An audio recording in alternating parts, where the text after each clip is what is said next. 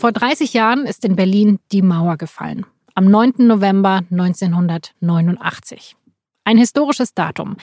Aber ein anderes Datum aus diesen Tagen, an das erinnert man sich viel seltener, obwohl auch an diesem Tag etwas Historisches passiert ist. Guten Abend, meine Damen und Herren. In der DDR sind heute so viele Menschen wie nie zuvor für demokratische Reformen auf die Straße gegangen. Das war Jan Hofer, der auch schon damals am 4. November 1989 die Tagesschau moderiert hat. An diesem Samstag, wenige Tage vor dem Mauerfall, demonstrieren in Ostberlin Hunderttausende Menschen. Sie gehen auf die Straße für Meinungsfreiheit, für Pressefreiheit, für eine andere, für eine wirklich demokratische DDR. Es ist eine der größten Demonstrationen der deutschen Geschichte. Auch wenn die ursprünglich kommunizierte Teilnehmerzahl von einer halben Million Menschen wohl stark übertrieben war. Und am Ende der Demo kommt es auf dem Alexanderplatz zu einer Abschlusskundgebung. Mit Musikern und mit 30 Rednerinnen und Rednern. Und da sind einige Leute dabei, die man auch heute noch gut kennt. Liebe Freunde, ich spreche eigentlich frei ich habe es mir diesmal aufgeschrieben, damit ich auch danach noch weiß, was ich gesagt habe. Gregor Gysi zum Beispiel. Oder auch Jan-Josef Liefers, der damals schon als Schauspieler gearbeitet hat. Neue Strukturen müssen wir entwickeln. Für einen demokratischen Sozialismus. Und das heißt für mich unter anderem Aufteilung der Macht zwischen der Mehrheit und den Minderheiten. In den meisten Reden wird der Staat und die Partei stark kritisiert. Es werden Reformen gefordert. Und es sind wirklich viele Prominente auf der Bühne. Zum Beispiel auch der Schauspieler Ulrich Mühe oder die Schriftstellerin Christa Wolf. Also träumen wir mit hellwacher Vernunft. Stell dir vor, es ist Sozialismus und keiner geht weg. Die Demo ist offiziell genehmigt. Es ist die erste nichtstaatliche Demonstration in der Geschichte der DDR. Der Staat hat die Demo erlaubt, aber auch dafür gesorgt, dass einige Vertreter des Regimes auf der Bühne stehen. Zum Beispiel auch Günter Schabowski, Mitglied des SED-Zentralkomitees. Wenige Tage später wird er bei einer Pressekonferenz eine neue Regelung für Reisen in den Westen bekannt geben. Und das ist genau das, was dann eben zum Massenansturm und zu einer Öffnung der Grenze führt. An diesem Samstag wirbt Schabowski auf dem Alexanderplatz für Reformen und wird dabei gnadenlos ausgebuht. Die SED, die SED bekennt sich zur Umgestaltung.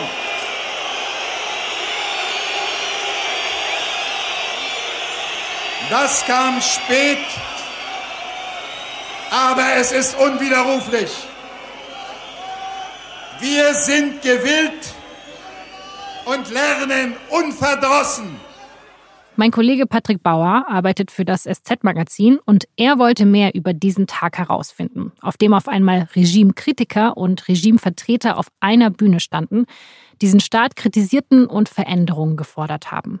In den vergangenen Monaten hat er dafür viele der Redner interviewt und mit ihren Angehörigen gesprochen. Er hat rekonstruiert, wie es überhaupt zu dieser Demo gekommen ist und was die Beteiligten von damals heute darüber denken.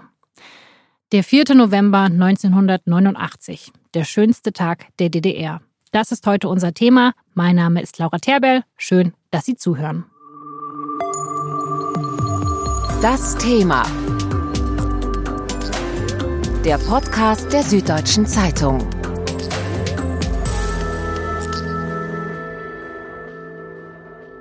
Patrick, wie bist du denn auf dieses Thema gekommen? Wieso hast du dich so lange mit dieser einen Demo beschäftigt? Beim SZ-Magazin haben wir einen recht weiten Vorlauf für unsere Hefte und fangen recht früh an zu überlegen, wann machen wir was. Dann war letztes Jahr, also 2018 schon klar, in einem Jahr werden wir uns mit 30 Jahren Wendezeit beschäftigen. Und äh, da fiel mir ein, dass ich recht früh schon, ich glaube als Kind, zum ersten Mal diese Demo im Fernsehen gesehen habe. Ich glaube, die lief da in Echtzeit nochmal. Und mein Vater mir damals berichtet hatte, dass er als Kameramann fürs Westfernsehen wiederum auf dem Alexanderplatz war und so habe ich mir das Ganze nochmal angeschaut und überlegt, was ist denn eigentlich mit diesem Tag, dem 4. November 89, in der Erinnerung vor allem passiert und was ist mit den Leuten geschehen, die dort geredet haben. Mich haben die Redner auf der Bühne interessiert, weil das eine interessante Mischung war an Prominenten damals schon, an Menschen, die dann nach der Wiedervereinigung prominent wurden, aus Bürgerrechtlern, aus SED-Lern Und die Idee war von Anfang an zu gucken, aus dieser besonderen Gruppe, was ist aus denen geworden. Und dann hast du beschlossen, du willst alle interviewen, die heute noch leben. Das klingt nach einer sehr, sehr großen Aufgabe. Ja, das Schöne ist ja dann wiederum an der vielen Zeit, die wir haben, wenn wir früh anfangen, uns also ein Jahr vorher schon mit einem Thema zu beschäftigen beim SZ-Magazin, dass man das sogar noch hinkriegen kann. Es war aber von Anfang an, ging ein Raunen, glaube ich, durch die Redaktionskonferenz und alle sagten, na viel Spaß. Das waren ja an die 30 Redner. Viele davon, das war auch schon klar, äh, leben leider nicht mehr. Aber auch da war der Ansporn oder das Ziel zu sagen, naja, wir wollen so möglichst nah ran an diese Redner, also mit Angehörigen sprechen, mit Wegbegleitern sprechen. Und dann habe ich angefangen, viele Mails zu schreiben und Telefonnummern rauszukriegen. Aber es hat jetzt nie irgendjemand mal gesagt, was ist das denn für eine blöde Idee? Alle nur so, ja, viel Spaß, viel zu tun.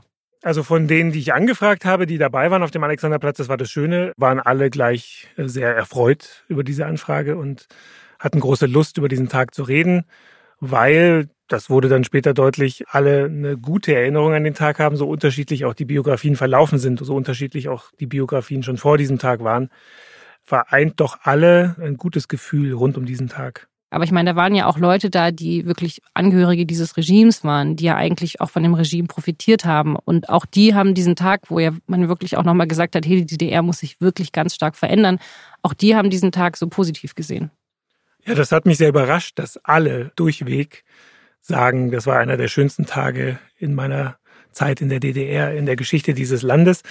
Und ich habe ja auch zwei Frauen getroffen, die sehr eng dran waren, sehr nah am Machtapparat der SED, also die Witwe von Günter Schabowski, Irina Schabowski und die Witwe von Markus Wolf, dem sogenannten Stasi-General Andrea Wolf. Und beide schwärmten auch von diesem Tag und von den Wochen zuvor, weil sie sagten, zum ersten Mal fühlte sich mein Mann eigentlich frei. Das ist natürlich hochkurios, wenn man überlegt, dass das Vertreter waren eines Staates, dem es nun endlich an den Kragen ging. Aber es zeigt natürlich die ganze Kuriosität dieses 4. November und diese Gruppe, die dort zusammenkommt. Man hat Menschen, die wirklich unter Einsatz ihres Lebens, unter großer Gefahr schon Oppositionsarbeit gemacht hatten, wie Marianne Birkler beispielsweise, wie Jens Reich vom Neuen Forum. Sondern wir müssen Druck erzeugen, damit es endlich vorwärts geht in unserem Lande. Man hat Schauspieler, die in ihren Theatermauern schon recht revolutionär Kunst gemacht hatten, aber sich nun endlich auch rausgetraut hatten, gemerkt hatten, es reicht nicht mehr auf der Bühne die Stimme zu erheben, wir müssen raus auf die Straße. Man hat natürlich ewig Zweifelnde wie Heiner Müller. Wenn in der nächsten Woche die Regierung zurücktreten sollte, darf auf Demonstrationen getanzt werden. Der ohnehin sich in einem gewissen Konflikt mit diesem Staat befunden hatte und gleichzeitig aber auch von ihm hofiert worden war. Man hat große Volksschauspielerinnen wie Steffi Spierer, die dieses Land ja mitgegründet hatten nach der Flucht vor den Nazis und nun 40 Jahre später zum Jahrestag spätestens der DDR zum 40. merken mussten, dieser Traum ist gescheitert und es ist nur noch eine Enge, die wir hier spüren in diesem Land, was einst uns Freiheit versprach. Und all diese Menschen mit diesen unterschiedlichen Biografien kommen nun zusammen und äußern ihre Vorstellung von einer guten und besseren Zukunft. Das war jetzt ja nicht die einzige Demo, die in diesem Herbst stattfand. Was macht denn diese Demo so besonders für dich? Na, die Demonstration am Alexanderplatz ist sicherlich jetzt nicht der Höhepunkt dieser friedlichen Revolution, insofern als dass wichtige Schritte schon vorher passiert sind. Also Demonstrationen in Leipzig oder Dresden, vor allem in Leipzig am 9. Oktober, an dem es dann friedlich blieb, obwohl man große Sorge haben musste, dass es zu gewalttätigen Aktionen von Seiten des Staates kommt. Das waren entscheidende Wendepunkte. Bloß am 4. November 89 in Berlin, der Hauptstadt, kulminierte quasi so alles, was sich in den Wochen und Monaten zuvor getan hatte. Also der Widerstand der Straße, der Widerstand der Künstler, der Widerstand, der aus den Kirchen ausging und die Hilflosigkeit der Partei und der Staatsführung, die eben auch präsent war auf dieser Bühne. Und zweiter entscheidender Punkt, diese Demonstration wurde im DDR-Fernsehen live übertragen. Das war eigentlich das Revolutionärste an diesem Tag, denn dadurch wurde die Wirkung natürlich vervielfacht. Auch das interessant war eine Aktion, die nicht irgendwie groß genehmigt oder beantragt oder besprochen worden wäre im ZK, im Politbüro. Das war nach allem, was man weiß, eine recht anarchische Entscheidung von Redakteuren in diesem Sender, der natürlich auch wie der ganze Staat am Zerfallen und am Zerbröseln und am Aufstehen war. Von daher würde ich sagen, der 4. November hat mich deswegen so interessiert, weil er so einen Staat einerseits in der Auflösung zeigt, weil er ein Volk zeigt, was sich neu findet, was sich neu zusammensetzt und weil der 4. November den Beginn einer kurzen Phase von Träumen markiert, die am Ende natürlich sich als unrealistisch herausstellten. Inwiefern? Also es ging am 4. November eben nicht, auch das könnte man ja aus der heutigen Sicht denken, um eine Wiedervereinigung, um ein Ende der DDR, sondern um einen Neuanfang der DDR. Und ähm, das fand ich das Faszinierende an diesem Tag, so dieser kurze Moment der Freiheit von DDR-Bürgern, die sich zum ersten Mal ermächtigt fühlen, die zum ersten Mal das Gefühl haben, ihr eigenes Schicksal, ihr eigenes Land in der Hand zu haben. Fünf Tage später, das macht den auch so interessant, diesen 4. November fällt eben die Mauer, womit auch noch niemand gerechnet hatte an diesem Samstag. Das bedeutet natürlich, dass vieles von dem, was besprochen wurde auf dem Alexanderplatz, auch hinfällig geworden ist. Wenn plötzlich Reisefreiheit besteht, wenn plötzlich die Mauer offen ist, dann hat vielleicht auch niemand die Muße und die Geduld, über Sozialismus zu diskutieren. Anfang Oktober 89 zum 40. Jahrestag der DDR, da fährt dieser Staat nochmal alles auf. Es finden riesige Militärparaden statt. Gorbatschow ist da und auch Fidel Castro. Aber der Staat ist eigentlich schon am Boden. Es gibt große wirtschaftliche Probleme. Immer mehr Menschen stellen Ausreiseanträge oder flüchten über Ungarn in den Westen. Und in vielen Städten der DDR kommt es zu illegalen Demonstrationen. In Dresden, in Leipzig oder in Plauen. Oft geht die Polizei brutal gegen die Demonstranten vor. Es werden Wasserwerfer eingesetzt und spezielle Räumfahrzeuge. Hunderte Menschen werden festgenommen. Und viele berichten, dass sie auf den Polizeirevieren gedemütigt und misshandelt werden, dass sie geschlagen werden, stundenlang stehen müssen oder in fensterlose Zellen gepfercht werden. Am 9. Oktober soll es dann wieder eine Demo in Leipzig geben. Und die Lage ist extrem angespannt. Trotzdem kommen Zehntausende von bis zu 70.000 Demonstranten ist die Rede. Und am Ende bleibt die Demo friedlich. Der Staat greift nicht ein, auch nicht als tausende Menschen skandieren, wir sind das Volk.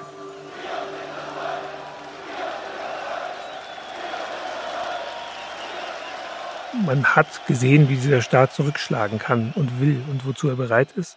In Leipzig am 9. Oktober, da rechneten nicht wenige damit, dass im Zweifel auch russische Panzer aufgefahren werden oder der Schießbefehl erteilt wird.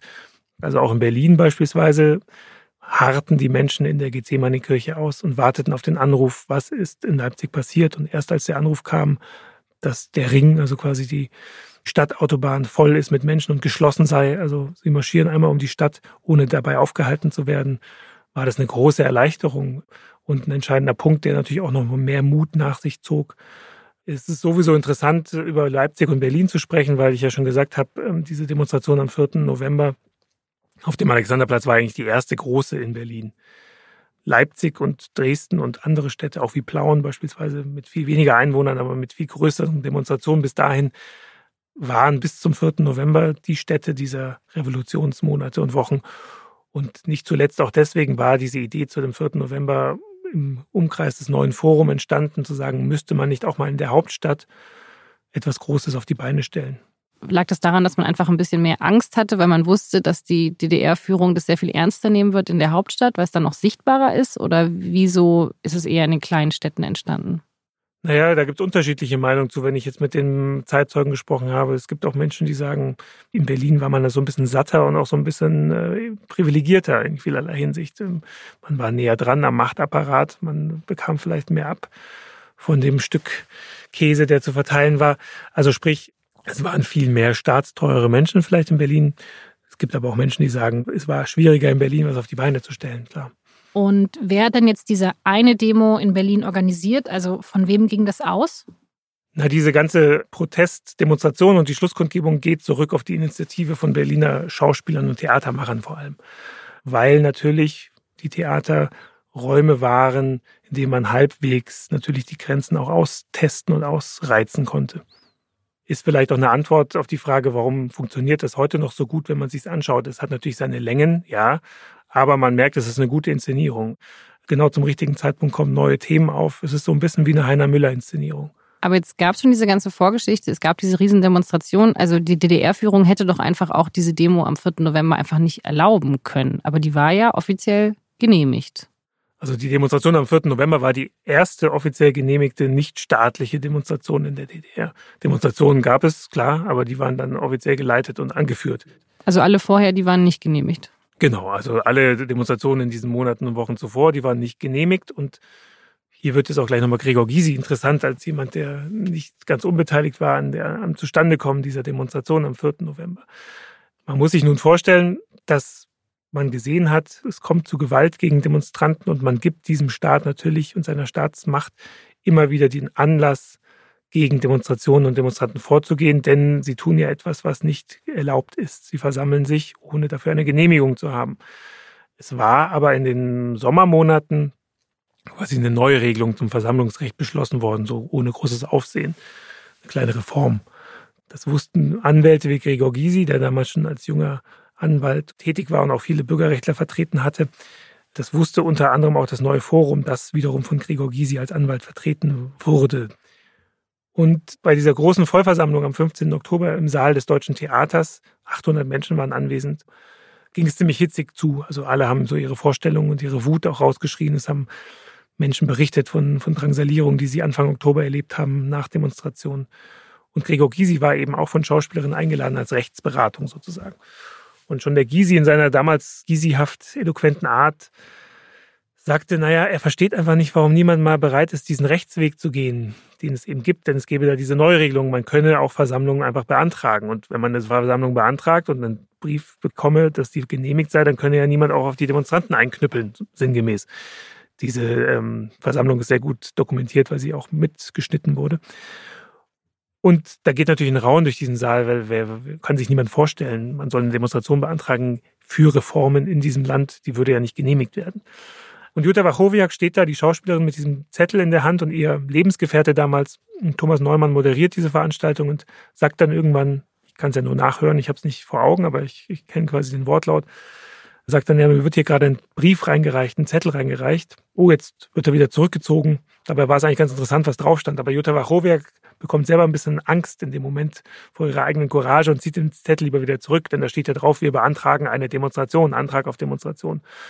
Und dann wird wieder viel geraunt und Thomas Neumann sagt, naja, es war der Antrag auf eine Demonstration und dann wird so lange geklatscht und gejubelt, bis Jutta Wachowiak sich traut, diesen Antrag vorzutragen, der natürlich genau zu dem passt, was auch der Anwalt Gregor Gysi an diesem Tag vorgeschlagen hat, nämlich beantragt doch mal eine Demonstration. Also was ich noch nicht verstehe ist, es gab natürlich dann diese Organisationsgruppe und die haben diesen Antrag gestellt, aber warum haben die Behörden dann nicht einfach Nein gesagt? Man weiß, wenn wir diese Demonstration einfach nicht erlauben, dann steigt der Druck im Kessel noch weiter an. Was tun wir nun also? Und da gibt es wirklich stundenlange Diskussionen in der Führung. Wollen wir möglichst viele quasi äh, treue Genossen dorthin schicken, um diese Demonstration zu unterwandern? Schicken wir möglichst viel Staatssicherheit hin, die versucht, alle zu verscheuchen, die Stimmung zu beeinflussen? Kriegen wir es vielleicht hin, dass nur also sozialistisch überzeugte Künstler wie beispielsweise Christa Wolf und Stefan Heim als große Schriftsteller, die vom System und von der Sache nach wie vor überzeugt sind, nur vom Staat schon lange nicht mehr. Aber können die vielleicht eine Rede halten und dann noch jemand von uns, vielleicht sogar Egon Krenz, der engste Zirkel von Egon Krenz winkt eigentlich sofort ab und sagt, um Gottes Willen, also der ohnehin nicht besonders elanvoll gestartete Generalsekretär, wenn der sich jetzt noch blamiert auf der Bühne, dann ist der schon kaum, dass er im Amt ist, äh, ist der schon erledigt. Es ducken sich eigentlich im Politbüro, wo quasi die mächtigsten Männer dieses Landes sitzen, alle weg. So wie ich es jetzt geschildert bekommen und rekonstruiert habe, ist Günter Schabowski einer, der sich in dem Moment eher denkt, aha, davon könnte ich ja auf jeden Fall profitieren. Reden kann ich mit meiner Berliner Schnauze mit den Leuten. Ich würde mich auf so eine Bühne schon stellen. Regen wir heute die Hände für unser Land, für einen Sozialismus, den stark macht, weil die Menschen ihn wollen. Die SED konnte, das muss man ja auch nochmal sagen, nicht verhindern, dass ein Günter Schabowski gnadenlos ausgepfiffen wurde. Und die Theaterschaffenden, die diese Demonstrationen und diese Kundgebungen in der Zeit aushecken und auch selber debattieren, wer soll denn da sprechen? Wer steht denn für unsere neue DDR? Wer steht denn für unsere Bewegung, die gar keine einheitliche ist? Die lassen nicht locker. Die falschen mit dem Polizeipräsidenten um die Route. Der Alexanderplatz beispielsweise als Schlusspunkt, das war überhaupt nicht die Idee der Theaterleute. Das war die Idee dann am Ende der, der SED-Führung, der Bezirksleitung, die ähm, nicht wollten, dass, wie äh, gefordert, auf der anderen Spreeseite die Abschlusskundgebung stattfindet, denn das wäre recht nah am Brandenburger Tor gewesen. Sie wollten diese Spree eigentlich als letzte Grenze zwischen Demonstranten und Grenze. Also diese Demo ist irgendwie absolutes Neuland für beide Seiten. Also die DR-Führung versucht zum ersten Mal so ein bisschen was von Protest zuzulassen auf legalem Wege und aber auch die Demonstranten versuchen, okay, versuchen wir es doch mal mit einer richtigen Demonstration, wo wir auch vorher mit dem Polizeipräsidenten über die Route sprechen. Mhm. Das ist irgendwie ganz interessant, dass beide so versucht haben, okay, wie können wir denn da zusammenkommen? Was geht denn in diesem Staat und was nicht mehr? Ja, und ich finde es ganz spannend zu hören, beispielsweise von Tobias Langhoff, der damals ein ganz junger Schauspieler war am Deutschen Theater, der sagte, naja, er wurde erst am Abend vorher angerufen und gefragt, ob er da bitte auch reden könne. Warum wurde er angerufen? Weil er einer der wenigen war, sagt er, die ein Telefon überhaupt hatten. Und da war er so ein bisschen perplex und sagt, was soll ich denn da sagen? Und dann sagt der Mann am anderen Ende des Telefons, einer vom neuen Forum, na sag einfach, was du denkst. Und Tobias Langhoff musste da aus heutiger Sicht so drüber lachen, weil er sagte, das widersprach natürlich allem, was er gelernt hatte, zu sagen, was er denkt. Er dachte natürlich eine Menge. Öffentlich gesagt hat er es noch nie. Und so sieht man, dass auf Seiten der Veranstalter natürlich auch eine große Hemmung da war. Wie weit können wir überhaupt gehen? Das zeigt sich auch in so Personalien wie Wolf Biermann. Ja, also es gab Menschen, die wollten unbedingt, dass Wolf Biermann, damals ja schon ausgebürgert und im Westen lebend, eingeladen wird. Es gibt aber ganz viele, die setzen sich am Ende durch in dieser Organisationsgruppe, die sagen, Moment mal, wenn wir Wolf Biermann einladen, dann verliert das Ganze seinen friedlichen Charakter, dann ist es nur noch Provokation. Also man sieht ja daran, wie kompromissbereit, wie vorsichtig auch man sich daran tastet auf Seiten der Demonstranten und Veranstalter. Und natürlich sieht man auf der anderen Seite, auf der, auf der Seite des Staates, wie man sich auch so langsam in ellenlangen Politbüro-Debatten daran tastet. Was können wir denn da zulassen? Wie sehr lassen wir uns denn da vorgeben, was zu sagen ist, wer was zu sagen hat? Also man hat ganz viel geredet, diskutiert, es gab Verhandlungen, die Demo steht. Aber ich gehe mal davon aus, dass die Leute, die Demonstranten ja trotzdem Angst hatten, oder? Also ich meine, klar, die Führung hat sich kooperativ gezeigt, man hat irgendwie die erste offiziell erlaubte Demo, aber man wusste ja nicht, was passiert. Also vielleicht greift ja doch noch die DDR ein und macht das Ganze platt. Also von den Rednern haben ganz viele auch heute noch gesagt, dass sie bis zuletzt, bis es sich quasi friedlich auflöste, Angst hatten, dass es zu einer Eskalation kommt. Und man hatte natürlich auch auf Seiten der SED lange überlegt, was macht man denn, wenn diese Demonstranten zur Grenze strömen? Und Egon Krenz hat angewiesen, dass keine Schusswaffen benutzt werden, aber dass körperliche Gewalt angewendet werden muss, wenn dieser Demonstrationszug versucht, seine Route zu durchbrechen oder wenn einzelne Gruppen versuchen, zur Mauer zu strömen. Der Witz war, würde ich mal sagen, dass daran überhaupt niemand gedacht hatte. Niemand wäre auf den Gedanken gekommen, zur Mauer zu stürmen, denn man war ja damit beschäftigt, zum Alexanderplatz zu ziehen, wo man endlich ein großes Manifest irgendwie veranstalten wollte und wo man endlich von der Bühne Worte schallen lassen wollte, die das Land verändern. Was haben die denn dann erzählt? Also wie waren diese Reden? Waren das schon politische Forderungen? Waren das eher Erzählungen? Was haben die Leute geredet auf der Bühne? Diese ganze Abschlusskundgebung war recht gut thematisch organisiert. Also es gab auch tatsächlich so gewisse Aufträge, die an Redner gegeben wurden. Also beispielsweise sollte Christa Wolf über die Sprache der Wendezeit sprechen. Jede revolutionäre Bewegung befreit auch die Sprache. Was bisher so schwer auszusprechen war, geht uns auf einmal frei von den Lippen. Wir staunen, was wir offenbar schon lange gedacht haben und was wir uns jetzt laut zurufen. Demokratie jetzt oder nie. Tobias Langhoff, der junge Schauspieler, der am Abend vorher erst angerufen wurde, entschied sich dann, das Thema seiner Rede wäre die Aufarbeitung des Stalinismus und des Unrechts in der DDR. Die Kommission soll Strafverfahren gegen solche Personen anstrengen, die wissentlich am Zustandekommen politischer Fehlurteile oder an damit zusammenhängenden Rechtsbeugungen beteiligt waren. Es gab Menschen wie Marianne Birtler, die von ganz konkreten Einsätzen und Erlebnissen geschildert hat. Sie wiederum äh, wie sie am Kontakttelefon der Gethsemane-Kirche in Prenzlauer Berg gesessen hatte, einen Monat zuvor und quasi all die Übergriffe gegen Demonstranten dokumentierte und eben nun eine unabhängige Untersuchungskommission gründen wollte. Davon berichtete sie. Wir haben über 200 Berichte gelesen, in denen davon die Rede ist, wie Menschen gejagt, geschlagen, gedemütigt und verurteilt wurden. Das Unrecht ist auf Befehl geschehen. Es ist geplant, vorbereitet und befohlen worden. Es gab junge Studenten, die gerade an der Humboldt-Universität eine unabhängige Studentenvertretung gründen wollten, unabhängig von der FDJ und nun davon berichteten. Es gab legendäre Redner natürlich wie Stefan Heim, die in ihren Reden schilderten, wie sie in dieses Land gekommen waren und mit welchen Träumen sie gestartet waren und nun ähm, das Gefühl hatten, endlich werde ein Fenster aufgestoßen, wie, wie Stefan Heim es gesagt hat.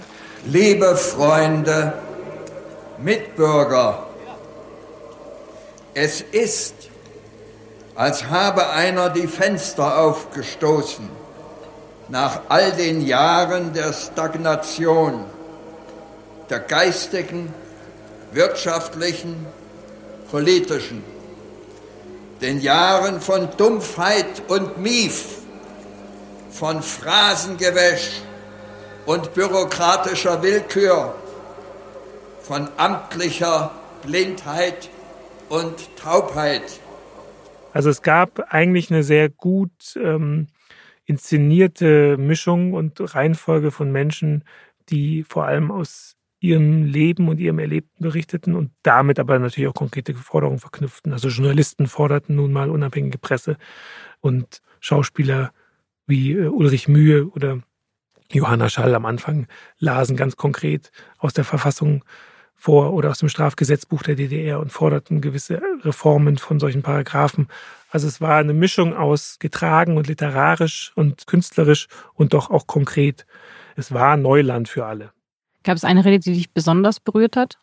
Ja, also ich muss sagen, dass mich die letzte Rede ähm, an diesem Tag am meisten berührt hat und auch am meisten beschäftigt hat. Und das ist die von Steffi Spierer, die damals schon über 80 Jahre alt ist, die eben eine große Volksschauspielerin der DDR war, die selbst als junge Frau aus dem Nazi-Deutschland erst nach Paris hatte fliehen müssen mit ihrem Mann, überzeugter Kommunist, die dann selber wiederum in Frankreich in ein Internierungslager kam, als der Krieg begann, später dann nach Mexiko fliehen konnte und die dann eben 1949, als dieser Staat, die DDR gegründet wurde, das Gefühl hatte, endlich ihre Heimat gefunden zu haben. Sie hatte ihren Vater im KZ verloren, ihre Mutter war gestorben während ihrer Exilzeit. Und 40 Jahre später muss sie natürlich selbst bitterlich erkennen, dass sich viele Wünsche nicht erfüllt hatten und dass es eine Enge ist, die sie selbst kaum noch erträgt und eine deprimierende Realität dieses Sozialismus, wie sie es sich nicht vorgestellt hat. Und sie ist nun eben die letzte Rednerin. Sie schließt diese Kundgebung und sie erinnert eben daran, dass sich jede Zeit auch wieder verändern kann. Und wer könnte dafür besser stehen? Natürlich als sie, die schon viele Systeme, viel, viel Unrecht, viele Länder gesehen hat. Und das ist natürlich ein Moment, der besonders stark ist. Und diese ältere Dame hat natürlich auch noch einen großen Witz. Sie sagt, sie sei noch nicht fertig mit ihrer Rede, als sie quasi eigentlich schon einen sehr großen Applaus bekommen hat. Sie wolle jetzt noch eine Forderung stellen aus Wandlitz, aus dieser Waldsiedlung, in der das Politbüro residiert, solle man doch ein Altersheim machen. Die 60 und 65-Jährigen können jetzt schon dort wohnen bleiben. Wenn sie das tun, was ich jetzt tue, abtreten. Und mit diesen Worten geht sie von dieser kleinen Holzbühne am Alexanderplatz, die dorthin gezimmert wurde. Und das halt natürlich an diesem Tag, nicht nur weil es die letzte Rede ist, am längsten nach, finde ich, weil man an der Biografie und in der Biografie dieser Frau sehen kann, dass natürlich die DDR für viele ein großer Anfang gewesen war. Und nun steht dieses Land ja am Ende. Und Steffi Spierer, wie so viele andere, glaube ich, hatte rund um den 4. November zum ersten Mal endlich wieder nach vielen tristen und grauen Jahren das Gefühl, nun beginnt wieder etwas. Steffi Spierer spricht von Veränderung und dann hat sich ja sehr viel verändert, sogar sehr viel schneller, als es wahrscheinlich viele der Menschen bei dieser Demo erwartet hätten. Die Mauer fällt und es kommt im Jahr darauf zur Wiedervereinigung. ja, 30 Jahre sind jetzt vergangen seit dieser Demo und das ist ja irgendwie auch ganz interessant zu sehen, was für unterschiedliche Biografien die Leute dann hatten im wiedervereinigten Deutschland. Du hast viele der Leute, die, die jetzt noch am Leben sind, getroffen. Wie war das? Also die haben ja auch ganz unterschiedlich von dieser Wende profitiert oder auch nicht profitiert. Ja, also die Perspektiven sind tatsächlich so zahlreich wie die Redner am 4. November auf diesen Tag. Die Bandbreite an Biografien und an Menschen, die ich jetzt wieder treffen konnte, ist natürlich denkbar groß. Auf der einen Seite jemand wie Marianne Birtler, faszinierende Biografie, damals quasi ganz mutig aufgestanden in diesen Monaten mit vielen anderen zusammen. Sie hat natürlich eine beeindruckende Karriere hingelegt, war Ministerin in Brandenburg, war Chefin einer Behörde, die dann quasi ihren Namen sogar trug, nämlich der Stasi-Unterlagenbehörde oder der Bürtler-Behörde, wie man dann sagte. Also sprich, diese Frau, die damals wirklich aus dem Nichts heraus etwas Neues schafft mit anderen zusammen, die denkt natürlich heute auch mit gemischten Gefühlen an diese Zeit, weil, wie viele andere sie auch schildert, dass natürlich dieser Moment, die Kontrolle wieder endlich erlangt zu haben, am 4. November für viele sich dann schon wieder so anfühlte, kurz danach, als sei diese Kontrolle wieder entrissen. Die Macht, die man dort spürte, wurde wieder zu einer Machtlosigkeit in dem Moment, wo die Mauer offen stand und wo natürlich weltpolitisch so viel einprasselte und geschah, dass man wieder nur staunend zusehen konnte.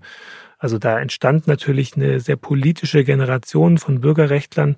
Aber das Interessante, da muss man auch nochmal drüber reden, ist natürlich, warum so wenig dann von denen tatsächlich im Oktober 1990 in der Politik gelandet sind. Also Marianne Birtler, also selbst bei der ist so ein bisschen eine Wehmut dabei, also die ja eigentlich eine Wendegewinnerin ist, würde ich sagen. Aber es muss doch wahrscheinlich auch Gespräche gegeben haben, bei denen du danach sehr bedrückt warst, also wo es eher, eher negativ war, oder? Ja, also es gab natürlich Gesprächspartner, die, die es sehr schwer hatten, sich nach dem Jahr 1990 wiederzufinden. Das waren zum Beispiel Schauspieler, die das Gefühl hatten, na, ihre Arbeit sei vielleicht jetzt auch plötzlich weniger wert. Also gerade am Theater gibt es so eine gewisse theatrale Wehmut um das, was man damals hatte, nämlich man reizte diesen Staat mit jeder Inszenierung im besten Fall bis aufs Äußerste. Vieles wurde auch nicht zugelassen, aufgeführt zu werden. Also es gab ein klares Feindbild. Es gab ein klares Feindbild. Die Vorstellungen waren an den großen Häusern eigentlich immer voll. Und es war eine besondere Spannung, dann spätestens natürlich im Herbst 89. Also am Theater für die Schauspieler war es natürlich so, dass plötzlich das Theater, wie sie es kannten, nicht nur versucht, die Welt zu verändern, sondern die Welt da draußen veränderte das Theater. Und das fühlte sich natürlich auch an wie eine ganz besonders ermächtigte Zeit. Plötzlich hatte man großen Einfluss auf alles, was auch geschah und fühlte sich im Mittelpunkt des Ganzen. Da war es natürlich für manche schwer, sich einzufinden. Es gab bei den Gesprächspartnern auch ähm, auch Menschen, die auf eine ganz absurde und heftige Art nicht angekommen sind im anderen Land.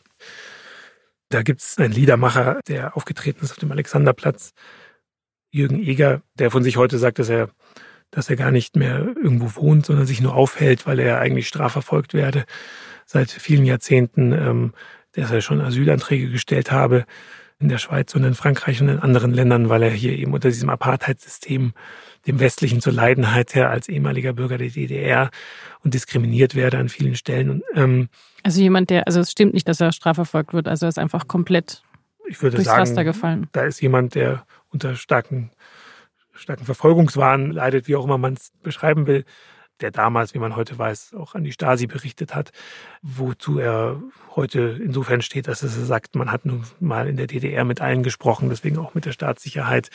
Man war eben damals im Gespräch und heute sei es verboten, mit ihm zu reden und dann kann man als Journalist wie ich sagen, wir sitzen doch gerade hier, wir reden ja, aber dann sagt er, die Wahrheit wird eben dann nicht aufgeschrieben. Also es gibt tatsächlich einfach von 30 Perspektiven die damals von dieser Bühne auf den Alexanderplatz blickten, auch 30 Perspektiven, die heute auf diesen Tag zurückblicken. Und klar, jemand wie Gregor Gysi sitzt heute im Bundestag und redet davon. Und dann gibt es Menschen, die haben sich eher wieder zurückgezogen aus der Öffentlichkeit. Aber umso erstaunlicher ist es ja, dass alle diesen Tag so ähnlich in Erinnerung haben. Also sie reden unterschiedlich über das, was danach passiert ist. Sie sehen vieles auch unterschiedlich und sehr negativ, was danach passiert ist. Aber diesen einen Tag, den haben alle sehr positiv in Erinnerung. Deswegen haben wir im SZ-Magazin als Überschrift auch der schönste Tag der DDR gewählt. Ein Zitat eigentlich von Jens Reich, der den Tag so beschrieben hat. Also sowohl der schönste Tag der DDR als auch eben wirklich der Abgesang auf dieses Land. Der Jens Reich, übrigens einer, der später auch immerhin kandidierte bei der Wahl zum Bundespräsidenten 1994.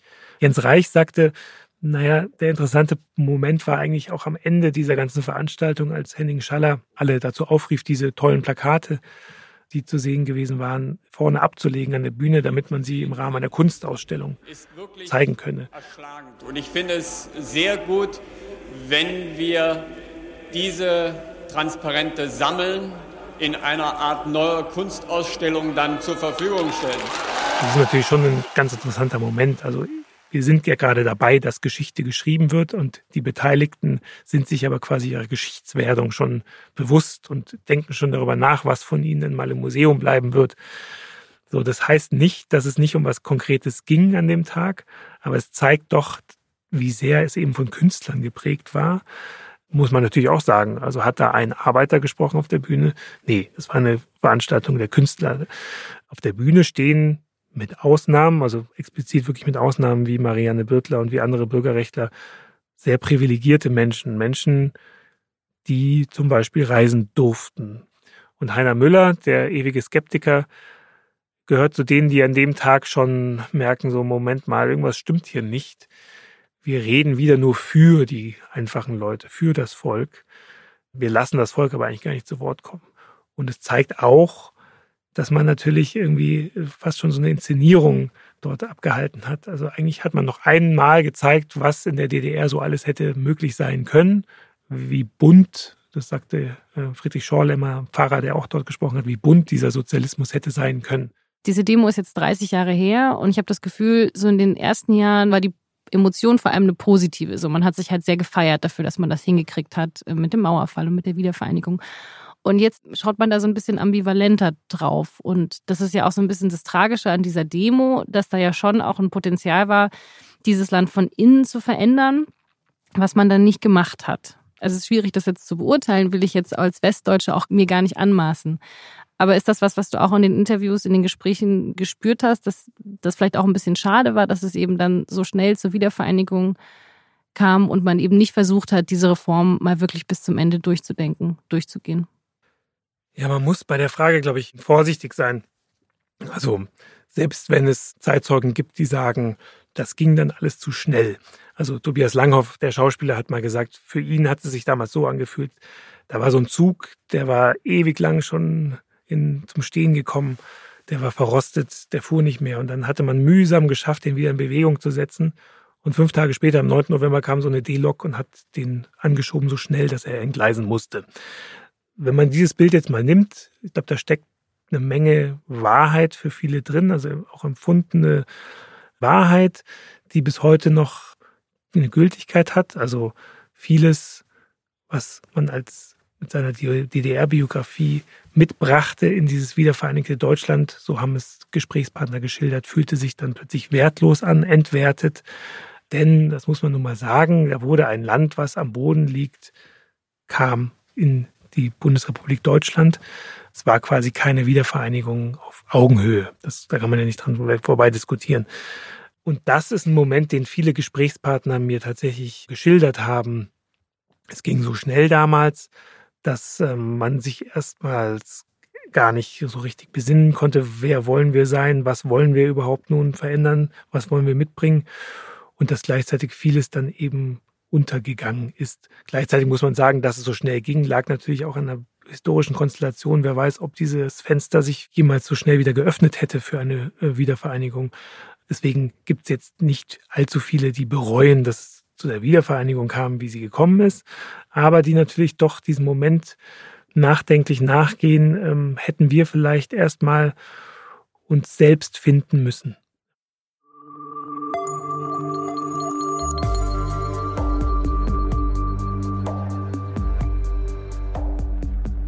Das war Patrick Bauer über die Demo am 4. November. Seine ganze Recherche für die SZ können Sie mit SZ Plus bei uns nachlesen. Ich habe den Text in den Shownotes zu dieser Folge verlinkt. Außerdem hat er auch ein Buch über seine Recherche geschrieben. Das war das Thema für diese Woche. Dieser Podcast wird produziert von Vincent Vitus Leitgeb und von mir, Laura Terbell. Wir freuen uns immer über Hörermails. Sie erreichen uns unter podcast.sz.de. Vergangene Woche haben wir zum Beispiel einige bekommen zur Klimafolge, haben uns sehr darüber gefreut. Vielen Dank dafür. Ich sage herzlichen Dank fürs Zuhören. Bis nächste Woche.